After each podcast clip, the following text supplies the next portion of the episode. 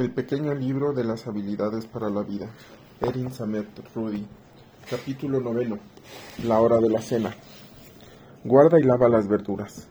1. No laves las verduras sino hasta que vayas a comer o cocinar. 2. Coloca las bayas sin lavar en un recipiente de vidrio forrado con una toalla de papel. Lo ideal es usar toallas de papel oscuro porque las blancas son tratadas con blanqueadores y de ser posible hay que evitar que entren en contacto con los alimentos. Cubre las bayas con otra toalla de papel, cierra el recipiente y almacena en el refrigerador. 3. Guarda las bolsas grandes de verduras de hoja verde en los cajones inferiores del refrigerador. Ahí conservarán mejor su frescura. 4. Refrigera las manzanas. Si las dejas en el frutero en la encimera, durarán menos tiempo. 5. Saca los hongos o champiñones de los plásticos y guárdalos en bolsas de papel estraza en el refrigerador. 6. Almacena las verduras como cebollas, ajo, aguacate en charolas planas en lugar de en tazones. Las charolas en pisos funcionan bien para este propósito y se ven muy lindas. Si mezclas frutas con vegetales y llenas con ellos los fruteros en la encimera, algunas cosas quedarán en el fondo y, olvidar, y las olvidarás. 7. En cuanto a los aguacates se suavicen, mételos al refrigerador, ahí durarán dos o tres días más. 8. Cuando ya vayas a comer, prepara los alimentos, primero lávate las manos y luego lava las verduras. 9. Recibe las, rocía las frutas o vegetales con líquido para verduras o usa una mezcla de vinagre y agua. Tres partes de agua por una de vinagre en una botella atomizadora. Es una excelente manera de eliminar pesticidas, residuos. Enjuaga bien con agua fría y usa tus manos o un cepillo para verduras para tallar cualquier rastro de tierra o suciedad. 10. Enjuaga las verduras de hoja verde para ensaladas con agua fresca. Si tienes centrifugadora para ensaladas, úsala. Si tienes centrifugadora e hijos pequeños, puedes pedirles que ellos la hagan girar. En general, les encanta. La experta. Catherine McCord es experta en alimentos. Es fundadora de la marca Willicious, una fuente confiable de contenidos con una encantadora cuenta de Instagram. Willicious se enfoca en la familia y los alimentos. Catherine es autora de Smoothie Project, Willicious y Willicious Lunches. La explicación. Cuando regreses de la casa de, casa a casa del mercado de productores locales o del supermercado, saca todos los recipientes de plástico o cartón. Es imperativo que mantengas los alimentos secos hasta que vayas a usarlos en especial las bayas y particularmente las frambuesas, porque son muy porosas. Las bayas son como esponjas que absorben cualquier líquido que les toque, por eso se llenan de hongos. Si las guardas mojadas, las toallas de si por eso se llenan de hongos y las guardas mojadas. Las toallas de papel sirven para observar cualquier humedad que haya en ellas, y lo mismo sucede con las hojas verdes y con las verduras. Siempre almacena los alimentos de manera que puedas verlos en charolas planas, recipientes de vidrio o bolsas transparentes de plástico degradable que se puedan añadir a la composta. De esta manera será más probable que uses frutas y verduras, nuestro verdadero objetivo. Consejo profesional. No tires a la basura la fruta o las verduras frescas que empiecen a mancharse o madurar demasiado. Córtalos en cubos, pon los cubos sobre una charola para hornear forrada con papel encerado, cógelas por la noche y luego guárdalas en las bolsas de congelación. Así durarán hasta cuatro meses. Escribe en las bolsas cuál es el contenido y la fecha en que lo congelaste. Descongela la carne. 1. Saca la carne del congelador un día antes de que la vayas a cocinar. Colócala en un plato y guárdala en el refrigerador. 2. Espera. ¿Olvidaste sacar la carne el día siguiente? Al día antes, sumérgela media hora en un gran tazón con agua templada, pero sin extraerla del emplaque plástico al vacío. Si el agua se enfría demasiado, puedes cambiarla en algún momento. 3. No metas la carne al horno de microondas, jamás, ni siquiera en el programa de descongelación. No lo hagas por ninguna razón. Como las carnes son empacadas en plástico, si las metes al microondas, el plástico interactuará con lo que estés descongelando y terminarás comiendo plástico junto con la carne. 4. Si vas a preparar un pollo entero, puedes sacarlo del empaque y dejar correr el agua fría a través de la cavidad del cuerpo para que se descongele más rápido. 5. En cuanto esté descongelado, haz una prueba de olor para verificar que la carne se encuentre en buen estado. El pollo a veces tiene un ligero olor a huevo o a azufre, pero generalmente se puede quitar fácilmente enjuagándolo. Si no puedes eliminar el olor, tira el pollo a la basura.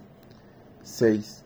Una vez que hayas descongelado una pieza de carne, no vuelvas a meterla al congelador, a menos de que hayas cocinado el cal lo hayas la hayas cocinado en caldo, sopa o salsa. La experta. Anya Fernald es experta en alimentos sustentables. Es carnicera y fundadora y directora ejecutiva de Belcampo Meat Company, una empresa formada por una carnicería, granjas y restaurantes. Incluso organizan campamentos de carne. Anya ha preparado, ha participado como juez de los programas Iron Chef America y The Next Iron Chef de Food Network. Es autora del libro Home Cooked Essential Recipes for New Way to Cook. La explicación. De acuerdo de acuerdo, en un mundo ideal podríamos planear nuestras comidas con anticipación y sacar la carne del congelador un día antes, pero ¿cuántos realmente recordamos hacerlo siempre? Si no queda remedio, el truco del agua templada funciona muy bien. Por cierto, templada significa ligeramente tibia. Es una técnica segura y funciona para todo tipo de carnes, incluso para la de la salsa boloñesa y el chili con carne. Antes de sumergir la carne, solo asegúrate de que el empaque sea al vacío y a prueba de agua. Y definitivamente no saques el pollo del empaque antes de sumergirlo en el agua porque la piel se pondrá pastosa. Los procesos de congelación y descongelación no afectan el perfil nutricional de, de estos alimentos. Asimismo, si usas carne de buena calidad y la congelas en bolsas selladas al vacío, no se quemará y sabrá exactamente igual que si no lo hubieras congelado. Annie ha hecho catas a ciegas de sus carnes, una junto a la otra, y no puede distinguir la diferencia entre la carne fresca y la congelada. Como regla general, entre mejor sea el producto en un principio, mejor integridad conservará independientemente del tipo de almacenamiento que, al que lo sometas. La congeles o no, si la carne es mala, de ganado alimentado con maíz, no va a saber bien. Las carnes de mayor calidad contienen menos agua, lo que significa que al congelarlas, estas no forman cristales de hielo escarpado que puedan poner en, en riesgo las fibras musculares y volverlas pastosas. Las etiquetas que dicen de granja o ecológica, así como enfriamiento por aire, indican que la carne proviene de productos de alta calidad.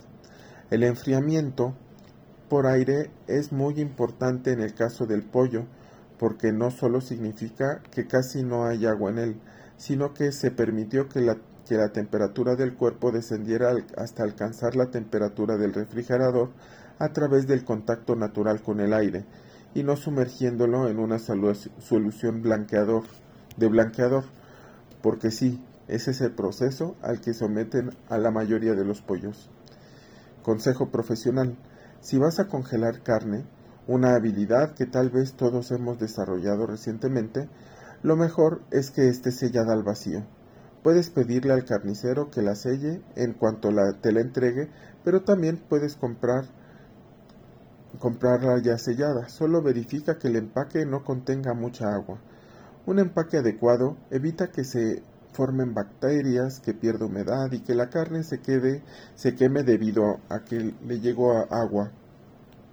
Si no puedes conseguir un sellado vacío, envuelve ceñidamente la carne en plástico, en envoltura sarán o una bolsa grande de Ziploc y presiona para sacar todas las burbujas. Asegúrate de que las partes suaves de la carne estén en contacto total con el plástico.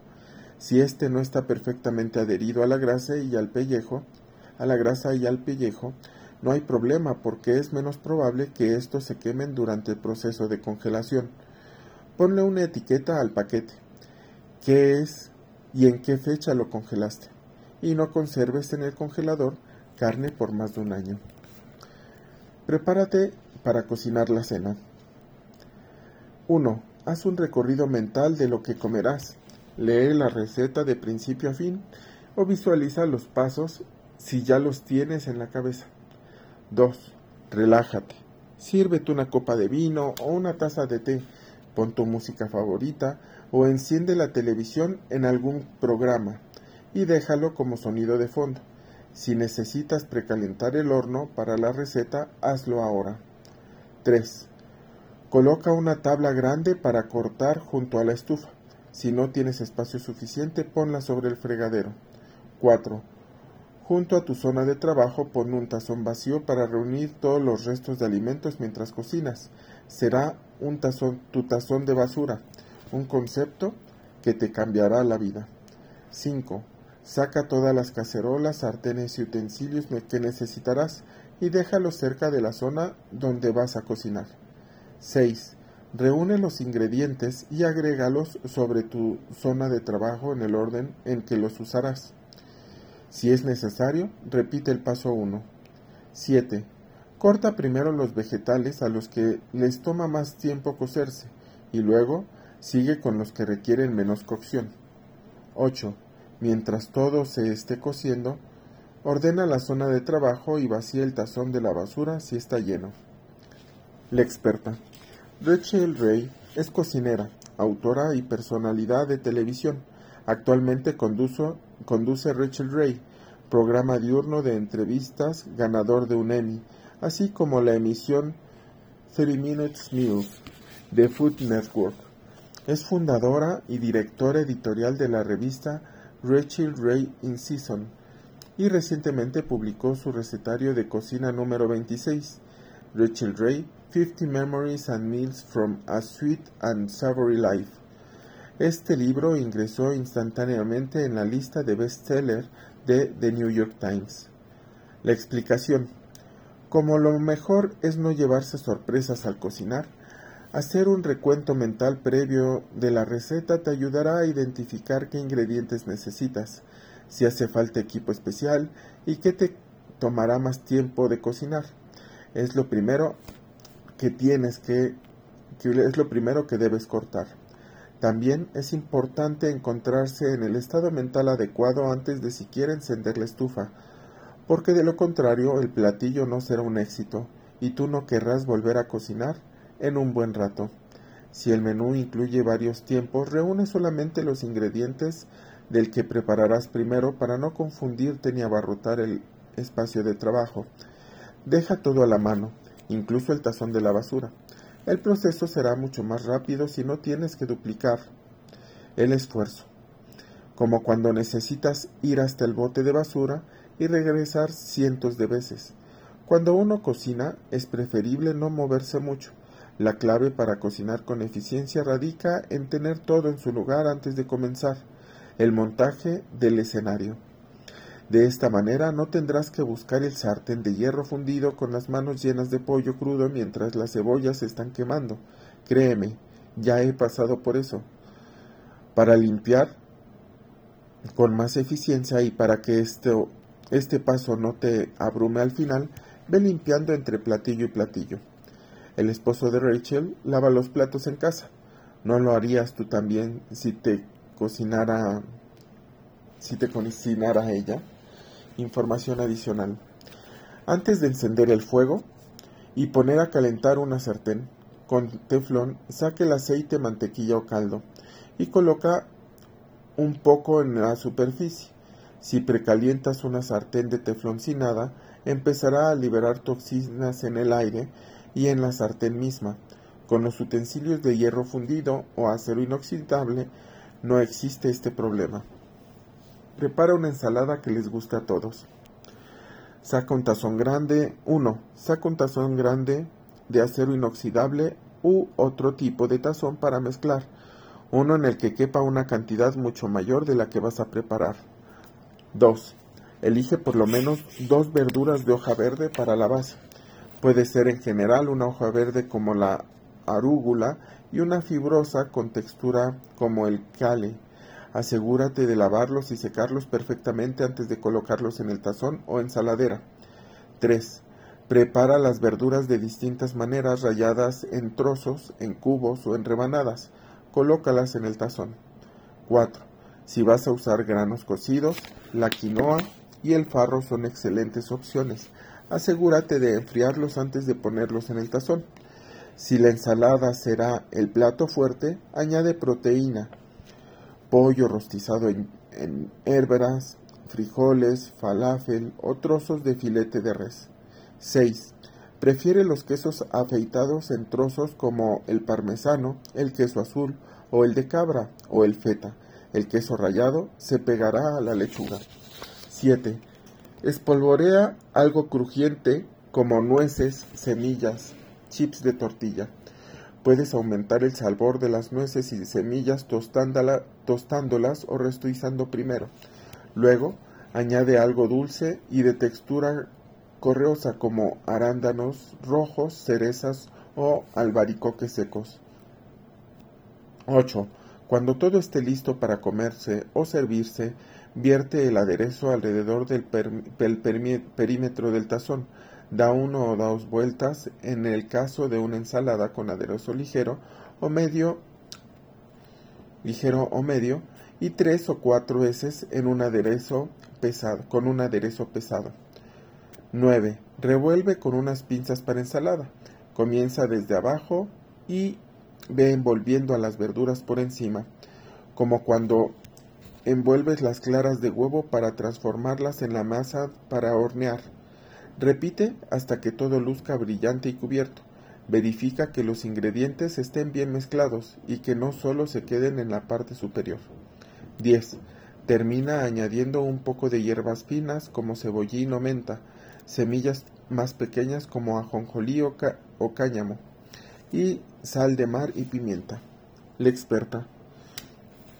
Kathleen Shannon es chef principal de investigación y desarrollo de Sweet Green un restaurante de ensaladas orgánicas y tazones con alimentos calientes, ubicado en varias ciudades de Estados Unidos. Kathleen crea los menús distintivos y de temporada de Sweet Green, con ingredientes frescos, sustentables y obtenidos a través de fuentes locales. La explicación. Siempre hay que asegurarse de que el tazón o la ensaladera sean más grandes de lo que parece necesario incluso si después tienes que transferir la ensalada a un recipiente más pequeño para servirla. Es más fácil preparar la ensalada en un tazón grande porque te permite mezclar todo adecuadamente. La clave de una ensalada que les gustará a todos es la mezcla, sin que salga volando los ingredientes mientras los revuelves. La cantidad de cada elemento dependerá del gusto personal y de lo que tengas a la mano. Sin embargo, puedes aplicar esta fórmula en general a cualquier tipo de ensalada que planees preparar. Si la ensalada es el plato principal, definitivamente debes incluir los granos y proteínas. Si se trata de una ensalada para acompañar el platillo, tal vez no necesites todos los pasos. Es importante incluir hojas verdes con textura porque evitan que el resto de los ingredientes y el aderezo pesen y hundan la ensalada. Tener una variedad de texturas y sabores hace que las ensaladas sean más interesantes y disfrutables. Solo no agregues, nada caliente, en especial si incluiste hojas delicadas que se puedan marchitar con facilidad. Información adicional. ¿Quieres preparar una ensalada con anticipación? Mantén todo lo crujiente aparte y no agregues el aguacate sino hasta el último minuto. Los ingredientes crujientes pueden absorber demasiada humedad y perder la textura. El aguacate se pondrá negro. Cubre la ensalada con una toalla de papel húmeda y asegúrate de que, de que toque la ensalada. Guárdala en el refrigerador hasta que la vayas a servir y en ese momento agrega el resto de los ingredientes y el aderezo. Prepara un aderezo simple para ensalada. Una vez que hayas dominado esta habilidad, nunca tendrás que ni querrás volver, volver a comprar aderezo. Kathleen Shannon Elige la base. Esta siempre se forma con tres porciones de grasa y una de ácido. Por ejemplo, una y media taza de aceite de oliva con, una y media, con media taza de vinagre de vino tinto. 2. Comienza con un emulsionante como mostaza de Dijon o yema de huevo fresco. El emulsionante es un agente que ayuda a combinar dos o más ingredientes porque por lo general no se mezclan bien, como el aceite y el vinagre. 3. Añade un endulzante como miel o jarabe de maple. 4. Intensifica el sabor con ajo o chalotes picados, hierbas o ralladura de limón o de naranja. 5. Coloca todos los ingredientes excepto el aceite en una licuadora y o procesador de alimentos y da un par de, pulsos. 6. Mientras el motor esté funcionando, añade lentamente el aceite hasta que el aderezo emulsione. 7. Prueba el aderezo para verificar que haya quedado bien sazonado y añádele, añade sal y pimienta de ser necesario. La experta, Kathleen Shannon, es chef principal de investigación y desarrollo de Sweet Garden, un restaurante de ensaladas orgánicas y tazones con alimentos calientes, ubicado en varias ciudades de Estados Unidos. Caitlin crea los menús distintivos y de temporada de Sweet Garden, con ingredientes frescos, sustentables y obtenidos a través de fuentes locales. La explicación. La proporción típica de la vinagreta es 3 a 1. Aceite vinagre o grasa ácido pero puedes jugar con las, cantidades y obedecer a tu gusto personal.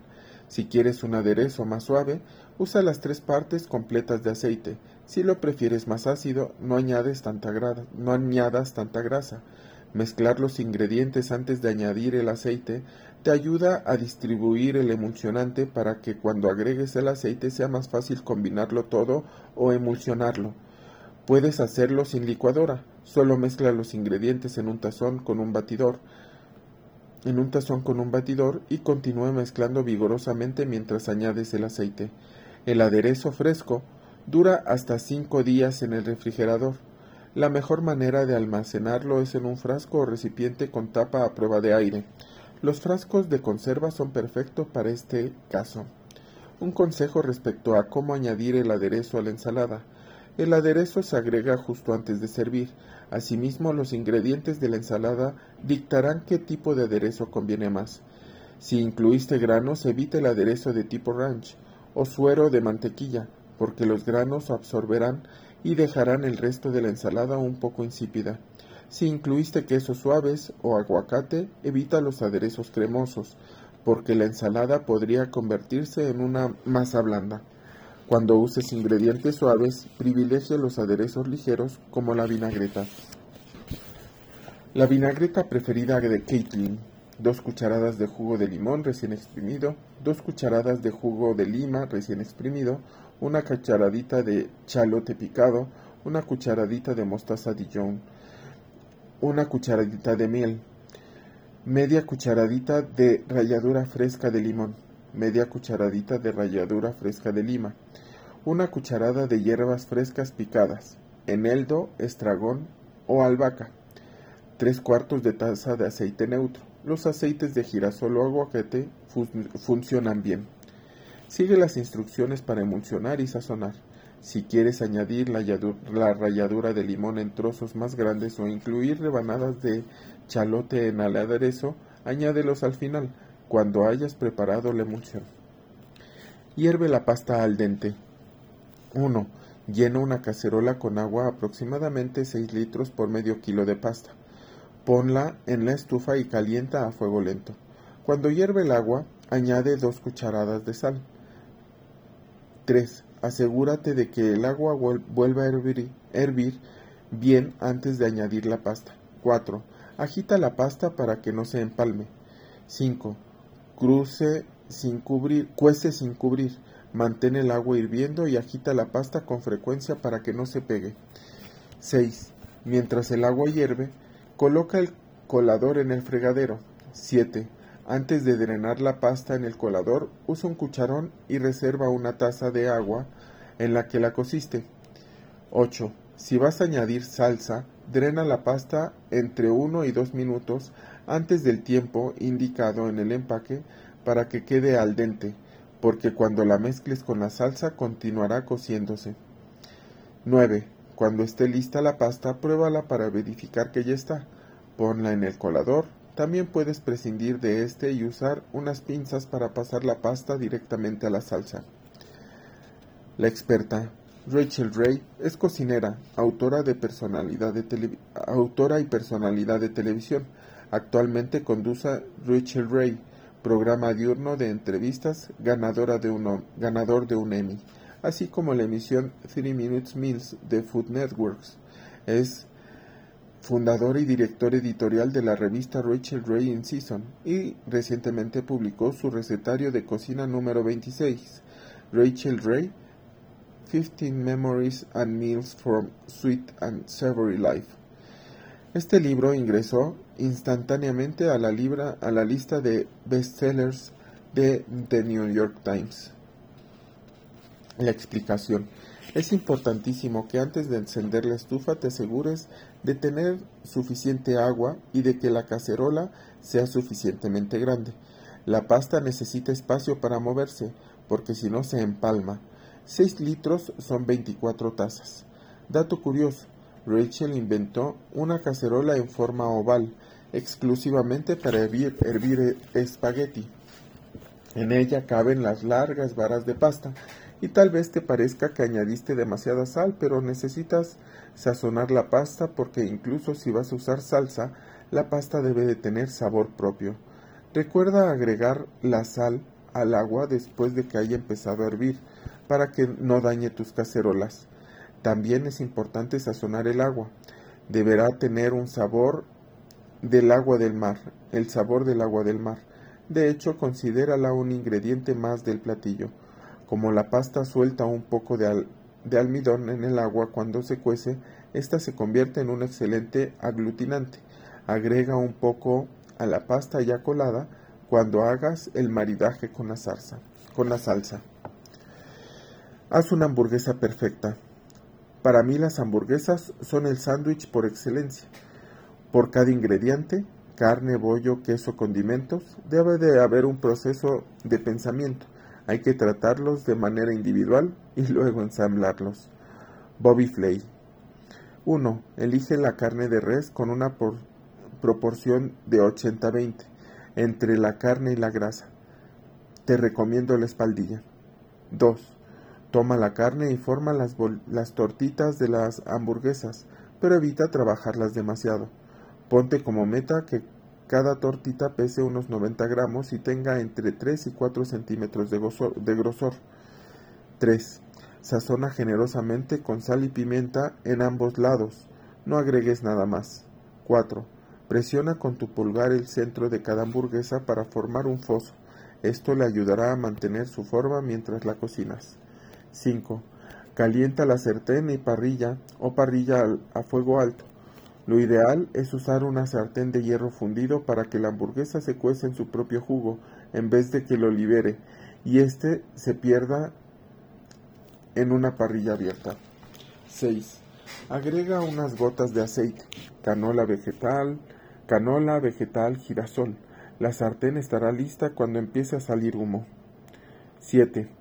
Coloca las hamburguesas en la sartén o parrilla y déjalas en paz permite que se sellen entre 2 y 2 minutos y medio. Si se tarda una hamburguesa, entre, entre 2 y 2, y medio minutos si se, si se trata de una hamburguesa entre rojo y medio. 8. Resiste la tentación de presionar la hamburguesa con la espátula, porque liberarás todos los jugos. 9. Voltea la hamburguesa y cuézala del otro lado dos o dos minutos y medio. Te repito, no la manipules. 10. Si decidiste tostar los bollos, hazlo si decidiste tostar los, los bollos, hazlo ahora. Puedes usar un tostador, el horno o la misma parrilla. Yo recomiendo el tostador siempre. Y 11. Si vas a agregar queso, coloca dos rebanadas sobre la hamburguesa y cierra la parrilla durante unos 30 segundos. Si estás cocinando en sartén, añada 3 cucharadas de agua, cubre rápidamente y deja que se forme vapor durante unos 15 o 20 segundos. 12. Coloca la hamburguesa en los bollos ya tostados, añade ingredientes a tu gusto. El experto Bobby Flay es un chef multipremiado, restaurantero y estrella de Food Network. Beat Bobby Flay, Bobby Flay's Barbecue Addiction, Iron Chef Gauntlet, etc. En 2008 inauguró el primer Bobby's Burger Place, a 20 minutos de donde yo vivo, en Long Island.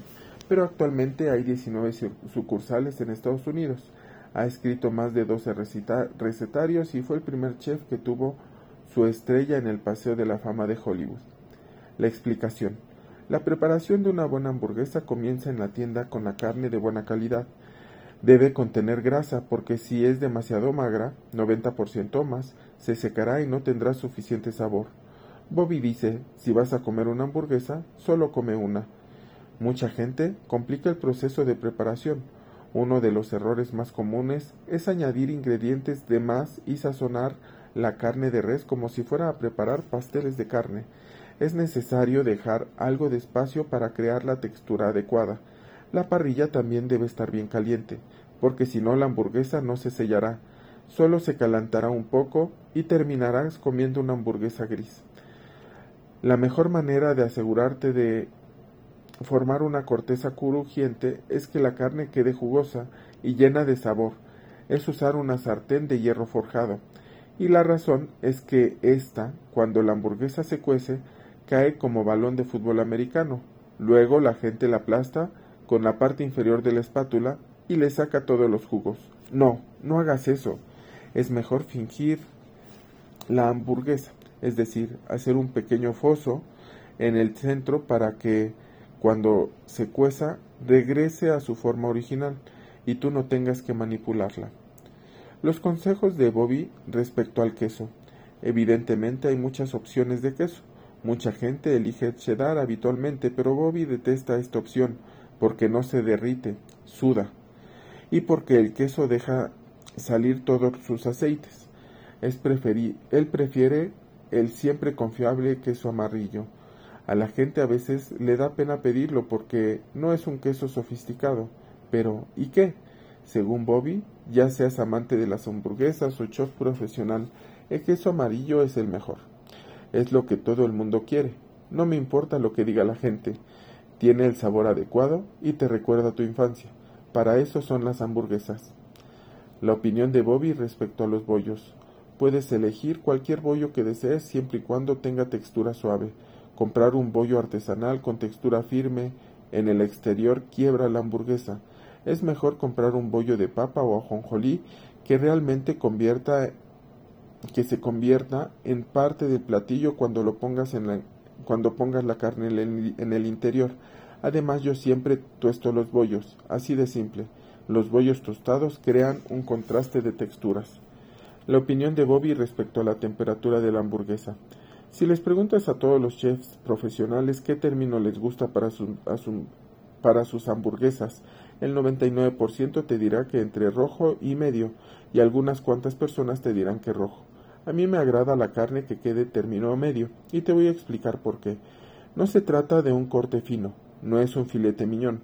Hay una diferencia. La mayoría de las veces cuando la carne de hamburguesa se cocina entre término rojo y medio, la grasa no tiene oportunidad de derretirse. Es necesario que la grasa se derrita un poco para que empiece a lubricar la carne misma del interior. El término perfecto para la hamburguesa es medio. Paso arriba de rojo medio.